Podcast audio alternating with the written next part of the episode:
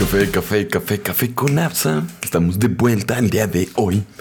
Bueno, el día de hoy tenemos este nuevo episodio en el cual queremos, más bien quiero platicar contigo de que si tuviera que hablar conmigo mismo a mi edad de 18 años, ¿qué me diría? He adoptado como parte de estos principios y me han pues, ayudado mucho a darme cuenta de lo que he podido cambiar. He estado, pues ahora sí, como que en este trance de que dejé de publicar como muchas cosas aquí en el canal. He estado trabajando en mí mismo. He estado, pues ahora sí como que más en sintonía conmigo, volviéndome a reconocer, como volviendo al lapso de cuando tenía 17 años y se la pasaba tres horas en el gimnasio, entrenando, levantando pesas, yendo a correr, saliendo, comiendo fit.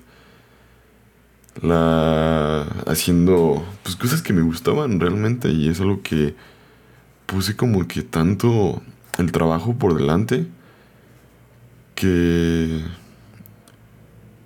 se me ha olvidado realmente quién era yo, qué me gustaba hacer. Y después el problema es que te llega dinero y te dan ganas de gastarlo, de comprar cosas, de irte de compras, de adquirir muchas cositas que dices, oh, las necesito, oh, las quiero, oh, esto, oh, aquello. Y que al final del día, pues, pues, pues, pues, pues no son necesarias. y digo, bueno, ahí se van acumulando, ahí se van dejando. Y luego llega esa parte como del minimalismo que uno va adoptando en su vida y te vas dando cuenta que lo difícil y fácil que puede ser desprenderte de muchas cosas.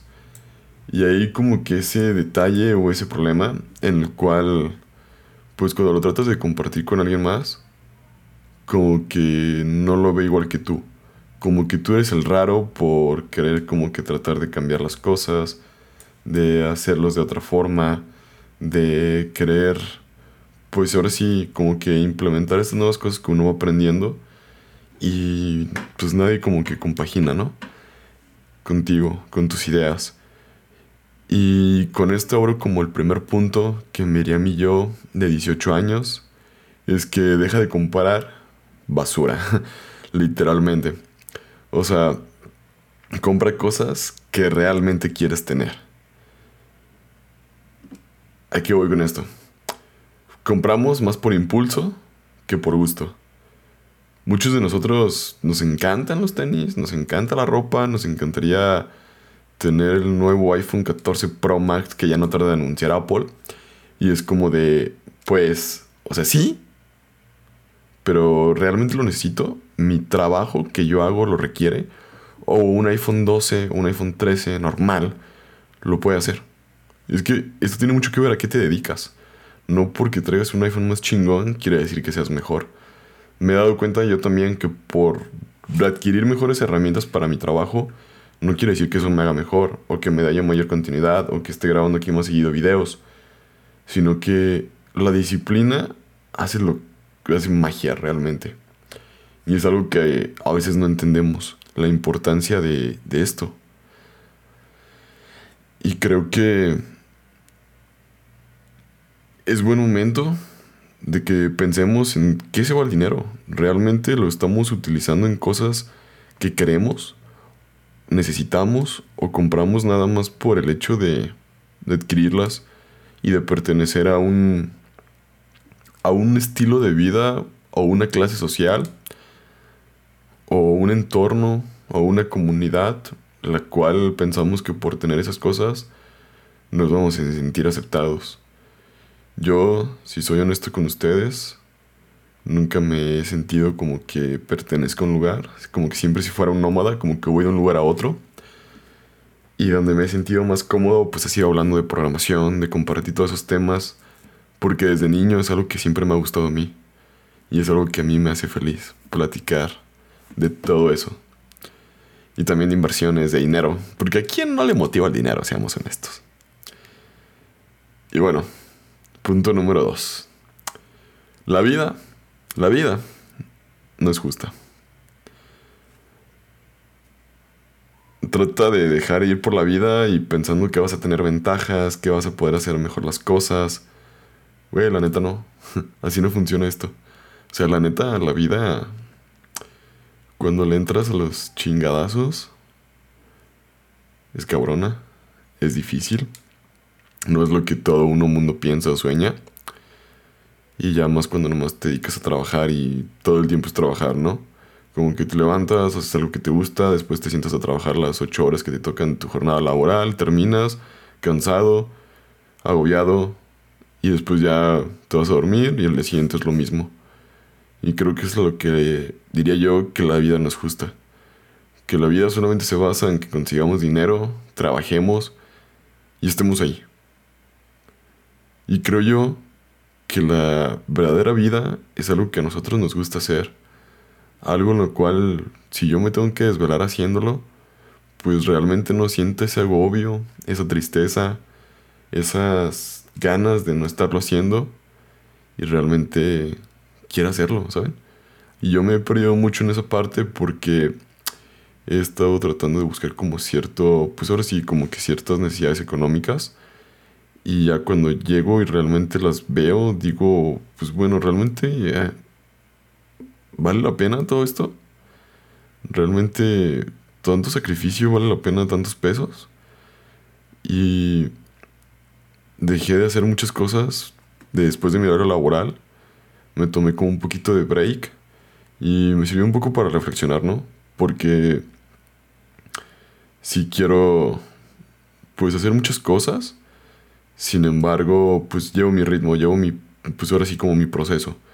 Llega un momento en el cual, pues literalmente 24/7 la computadora desvelándome cansado y todo y sentía que ya no tenía ni ganas de grabar ni de abandonar lo que hacía.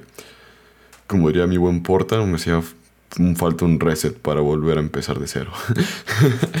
y aquí estamos nuevamente. Y a eso diría que la vida no es injusta por eso, porque a veces nos protegen tanto nuestros papás, no nos hacen darnos cuenta de cómo es la vida, de que vemos otras personas las cuales pues tienen menos responsabilidades que nosotros, tienen más dinero, traen un Tesla, un Mercedes y uno en un camión, ¿no? Es como para demeritarme, no nada, sino que simplemente al final del día siempre nos estamos tratando de comparar y tener envidia hacia las demás personas. Sin embargo, no nos fijamos en el proceso que estamos llevando y no lo estamos disfrutando por siempre tener los ojos en otros lados. Punto número 3. Y este es el que estoy viviendo actualmente. Ve al gym y nunca pares de ir. Literalmente hasta le pique aquí a la tecla. O sea, tienes que hacer esto como si fuera algo normal, como si fuera lavarte las dientes. Hazlo por los beneficios mentales y no por los físicos. Sí, mentales. Cuando yo les digo a mis papás que quiero volver al gimnasio, que fue durante la pandemia, ellos fue como de, ah, pero ¿por qué? ¿Sabe qué más mi papá más renuente? Y yo de, es que no sabes, el estrés que es estar todo el día detrás de una computadora programando, haciendo pues las juntas, las dailies, la parte de programar, aguantar al cliente, o sea, toda esa parte que conlleva, ¿no?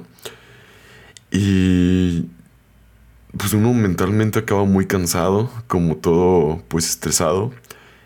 Y ahí la verdad el ejercicio para mí se vuelve como una droga, como unas líneas blancas que pones ahí en la mesa y inhalas. Y la verdad, o sea, la verdad, o sea, se vuelve adictivo, me gusta, me, gusta cómo me siento después de hacer ejercicio, como que las ideas fluyen. Y es un momento en el cual yo pongo mi celular en modo no, conect, no, modo, modo no molestar. Y me encanta que la gente no me esté dando, pues, como lata en ese momento. Y pues así que lo disfrute. Y eso hace que ir al gimnasio pues lo disfrute más aún porque no tengo notificaciones del trabajo, no tengo notificaciones de los emprendimientos. Y si tengo notificaciones de ustedes como comunidad, de que le dieron like, esto compartieron o todos estos temas, pues me hace muy chido verlas. Me, hasta me motivo, ¿no? Me da como que un punch de, de energía, como de un óxido en ese momento. Y es algo que el ir al gimnasio por hábitos mentales, se vuelve más importantes que por tener un abdomen que lucir en verano o en pleno invierno. Y también porque aprendes a comer, aprendes a conocer tu cuerpo, en el sentido de que sabes cuándo empieza a decir, sabes que ya me estoy poniendo en forma, ya estoy haciendo mejor ejercicio, más cosas, y me lo estoy llevando mejor conmigo mismo. Y te vas dando cuenta que poco a poco cambia tu hábito, tus hábitos, el aporte de hasta ir al baño se siente más fluido, como que si le abrieras la llave va todo más a gusto. Y lo, eso lo hace, eso lo hace padre. Y más que se vuelve un estilo de vida y al ser un estilo de vida pues lo vas adoptando, vas viendo qué es bueno para ti, qué es malo. Y creo yo que muchas de las veces preferimos quedarnos dormidos y no hacer nada. Yo a veces me ha pasado, a veces me quedo dormido y no voy al gimnasio y ya cambio mi hora de ir a las 6 de la mañana, o 6 y 6 de la mañana a las 6, 7 de la noche. Aunque me choca porque en el gimnasio hay un cochinero. y ahora pasamos al punto número 4. Cambia tu tiempo por un salario fijo por hora. Es un pésimo uso del tiempo. Eh, bueno, mm, creo que lo dije mal. Cambiando tu tiempo por un salario fijo por hora es un pésimo uso del tiempo. La verdad, la verdad, sí. ¿A qué me refiero con este punto? Trabajar como empleado todo el tiempo, la neta, es muy malo. Por cuestión así como tiempo, costo, beneficio. Realmente si uno tuviera la oportunidad de ser freelance, emprender o tener algo más por fuera, hay veces que con que trabajes dos horas ganaste el doble de lo que ganas todo el día en la empresa donde estás. No lo digo yo, lo dicen muchos emprendedores, muchas personas que por las tardes saliendo de trabajar le pegan a sus emprendimientos y actividades que a ellos les gustan. Y sé que no es nada fácil porque son demasiadas las cosas las que tienes que estar haciendo todo el tiempo. Sin embargo, a quien nunca le queden mal unos 5 mil, 10 mil pesitos extras para tus gustos, gastos, cubrir tus necesidades básicas y tu salario te quede gratis, por ejemplo. Yo, yo soy de esos. Porque me gusta comer. número número 5. Bebiendo alcohol no tiene beneficios. ¿Qué beneficios tiene tomar alcohol? ¿Alguien lo puede comentar en los comentarios? ¿Qué ganas? ¿Qué obtienes? ¿Cuál es la diferencia de tomar a no tomar? Algo como ese paréntesis donde los pongo a reflexionar. Porque me doy cuenta que realmente pues vivimos en la sociedad donde tomar alcohol es como verte bien chido en las redes sociales, en las fotos. Cada subiendo tu botella con el shot o vendiéndote para las compañías de cervezas, las cuales pues nomás te vendes ahí tu imagen de que tomas esa cerveza y ya. Pero eso vale la pena. Eh, neta, ¿vales una lata de cerveza? Bueno, ese es mi punto de vista, ¿no? Así cada quien ya sabrá cómo lo toma y todo, pero pues es como mi reflexión hacia ustedes. Punto número 6. Toma más tiempo animándote a ti mismo que tu equipo de, de deporte favorito. Lo leí asquerosamente. Toma más tiempo animándote a ti mismo que a tu, que a tu equipo de deporte favorito. Sí, ¿Cuántos de nosotros nunca vamos a alentar a un equipo de fútbol, de béisbol, de soccer, de básquet, de lo que sea, de donde estés? Y pasamos más tiempo como que pensando en ellos, animándonos, poniendo nuestra felicidad a veces en 11 cabrones que sabemos que van a perder, pero ahí estamos como de tercos. Y perdemos demasiada energía. ¿Por qué esa energía no la aplicas en ti? Porque no la llevas a ti mismo. Apoyarte, animarte, a tener confianza. Porque ¿cuántos de nosotros no hemos perdido la confianza en nosotros?